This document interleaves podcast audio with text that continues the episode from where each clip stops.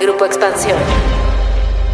¿Ya estás listo para celebrar a los reyes y reinas del hogar? Este año, además de consentirlos comprando su juguete favorito o llevándolos a un parque de diversiones, puedes enseñarles de finanzas personales. En este episodio vamos a hablar de los diversos instrumentos financieros que hay en el mercado para que los niños tengan su primer contacto con el mundo de las finanzas. Cuéntame de economía. La actualidad de la vida económica de México y el mundo sin tanto rollo. Cuéntame de economía. Hola, ¿puedo escuchar ¿Cómo les va? ¿Ya regresaron a la oficina o siguen trabajando desde la comodidad de su casa? Los saluda Pepe Ávila y quiero que nos cuenten, por favor, a la cuenta de Twitter arroba XP Economía si es que siguen en home office o ya volvieron a sus oficinas y también que nos platiquen cómo les fue con este nuevo cambio. En este episodio les vamos a hablar de un tema muy interesante aprovechando el Día de la Niñez, y es nada más y nada menos que los instrumentos financieros para los más pequeños de la familia y cosas que no nos enseñan en la escuela. Por ejemplo, no nos enseñan de impuestos y no se diga de los intereses. ¿Saben ustedes cómo calcular los intereses de una tarjeta de crédito? Si no lo saben, M aquí para explicarles. La idea es siempre pagar el 100%, es decir, ser totaleros o hacer el pago para no generar intereses, para que como esa frase lo dice, no se paguen intereses. Pero si algo se llega a complicar, es importante saber que la tasa de interés anual es la clave para saber cuánto te van a cobrar por el financiamiento que utilizaste durante ese mes. Vamos a suponer que tienes una tasa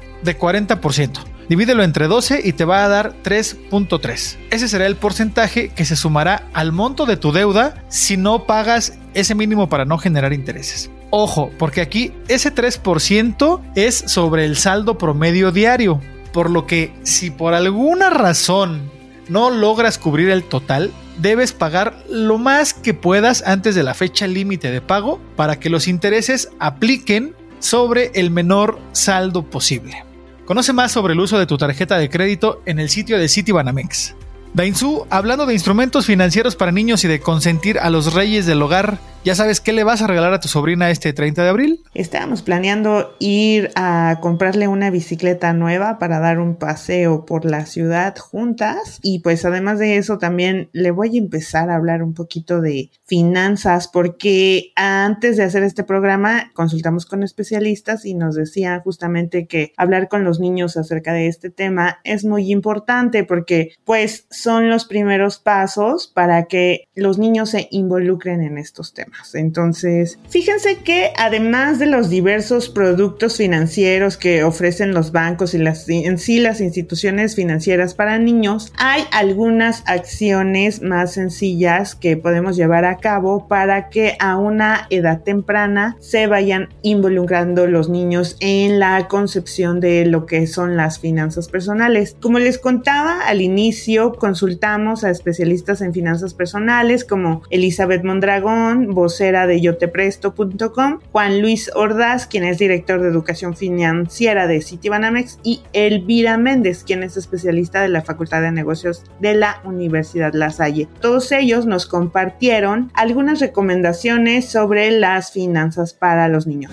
Y la primera recomendación es enseñar a los niños el valor del dinero, es decir, lo que cuesta generarlo, como que tengan una concepción también creo que les ayudaría a tener del trabajo. Por ejemplo, cuánto cuesta un carro, podrían ayudarlos a hacer equivalencias con su juguete favorito. Una golosina puede valer a limpiar la mesa o hacer ciertos trabajos para que también vayan teniendo como la concepción de lo que es ganarse las cosas. Y otra recomendación también es que una vez que los niños aprendan a leer, que por ejemplo cuando anden ahí de inquietillos y ustedes estén revisando sus estados de cuenta, pues que los inviten a revisar sus estados de cuenta con ellos y explicarles cada punto para que ellos se acostumbren a estos documentos y a este tipo de cuentas que se tienen que hacer periódicamente. Y Pepe, ¿tú tienes alguna otra recomendación? Otro hábito que le va a servir a los niños una vez que lleguen a la vida adulta es el enseñarles a dividir su dinero, a dividir sus recursos. Aquí la recomendación, empezando desde niños, es que haya tres alcancías. Una destinada para necesidades y gustos. Aquí los especialistas recomiendan destinar alrededor del 60% de su dinero. La segunda alcancía será para inversión y que así también los niños vean cómo a lo mejor de 10 pesos en un mes ya no tienen 10 pesos, ya tienen 11 o 12 pesos. Ahí ya sería que lleguen a un acuerdo con los papás para que también vayan viendo cómo trabaja el dinero. Y la tercera alcancía, el último 10%, es recomendable destinarlo para hacer donativos, también inculcarles desde pequeños este hábito del altruismo y ayudar a los demás, a los que menos tienen o a los que están atravesando por alguna situación complicada. Otra cosa también para destacar es que es importante hablar con los hijos de temas como autoestima, confianza y autocontrol. Yo pondría especial énfasis en el autocontrol porque así podríamos evitar que llegado el momento vean alguna oferta que por muy atractiva que sea, pero si en ese momento no necesitan el producto que está en oferta, pues evitemos el hacer compras innecesarias y posiblemente llegar a ciertos desfalcos justamente por estas compras impulsivas. Pero antes de ir a los instrumentos financieros para los más pequeños del hogar, ¿qué les parece si hacemos un paréntesis? Paréntesis. Series, documentales, libros, películas, música, videos, exposiciones, foros y mucho más, pero siempre de economía. Esta semana, queridos escuchas, quiero recomendarles una cuenta de Instagram que fusiona temas de dinero con arte y diseño. Se llama Billetes Chidos. La cuenta nos ofrece muchos datos curiosos sobre temas que podrías saber o no sobre el dinero en México y el mundo. ¿Quieres saber por qué en Estados Unidos no cambian tanto el diseño de sus billetes como en México? ¿O cómo son los elementos de seguridad de otros billetes en el mundo? Billetes Chidos te lo cuenta, corre a su Instagram y cuéntanos cuál es tu publicación favorita.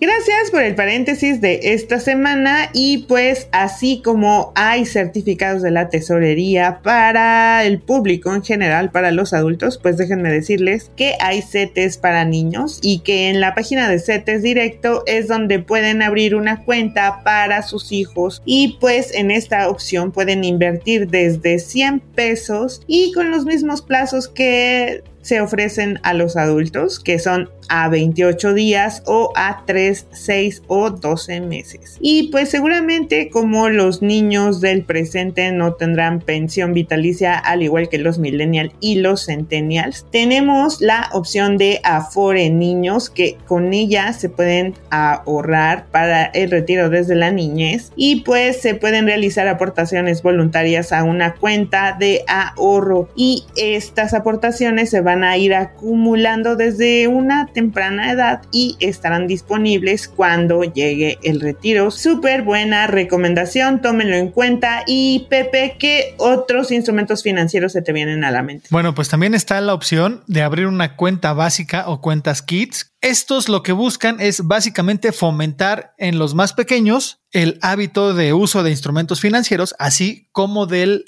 ahorro. Esto es bien, bien importante porque luego llegamos a la vida adulta y nos damos de topes o unos dolores de cabeza tremendos porque no podemos ahorrar ni un pesito. Todo se nos va, todo se nos va. Digo, me han contado, no es que me haya pasado. ¿eh? Aquí en estas cuentas básicas es importante señalar que tienen que mantener el monto mínimo. Eso ya lo, de, lo determina cada banco pero tienen que mantener el monto mínimo para evitar penalizaciones. Recuerden que luego las penalizaciones es lo que más duele al bolsillo. Ahora bien, hay otro producto, este ya con miras un poco más a largo plazo, y es ahorro para la educación. Aquí las instituciones financieras ofrecen eh, opciones de seguros con ahorro a plazos que pueden ir de 5, 10 o 15 años, dependiendo de la edad del menor y en el momento en el que quieran utilizar este dinero. Generalmente se recomienda utilizarlo para pagar la educación universitaria, que no es nada barata. Y justamente para complementar esta opción del ahorro para la educación, pues también están los fideicomisos educativos, que no son más que instrumentos que están específicamente diseñados para financiar la educación y estos ofrecen beneficios fiscales con plazos que van de 4 a 6 años. Y bueno, un plus es que gracias a la tecnología le puedes enseñar a tus hijos desde muy pequeños a invertir en la bolsa de valores. Y hay un simulador muy bueno que tiene el de Citibanamex, por ejemplo, que este sirve pues para que desde niños vayan viendo la evolución del rendimiento de su inversión.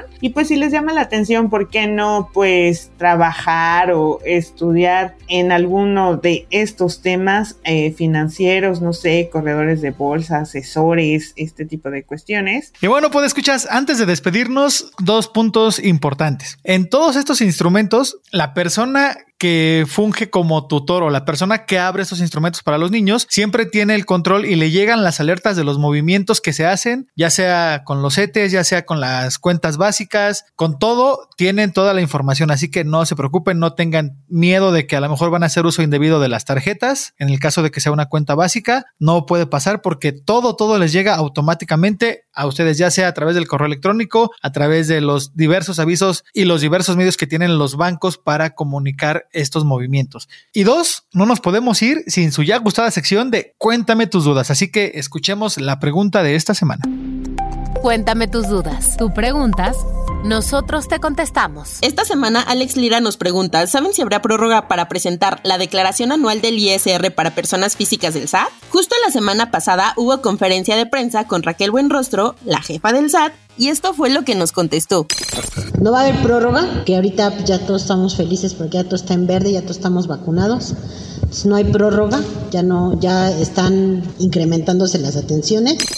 Gracias por ir. Cuéntame tus dudas de esta semana. Hasta ahora lo que sabemos es que no habrá prórroga del SAT para presentar la declaración anual, así que preséntanla, no se pongan de mal ejemplo con los más pequeños de la casa, enséñenles de finanzas y enséñenles a pagar sus impuestos. Yo me despido, soy Dain Supatiño, reportera de economía y recuerden que tenemos un episodio nuevo cada semana. Cuéntame de economía, un podcast de Grupo Expansión. With the Lucky Land slots, you can get lucky just about anywhere. This is your captain speaking. Uh, we've got clear runway and the weather's fine, but we're just going to circle up here a while and uh, get lucky. No, no, nothing like that. It's just these cash prizes add up quick. So I suggest you sit back, keep your tray table upright, and start getting lucky. Play for free at LuckyLandSlots.com. Are you feeling lucky? No purchase necessary. Void where prohibited by law. 18 plus terms and conditions apply. See website for details.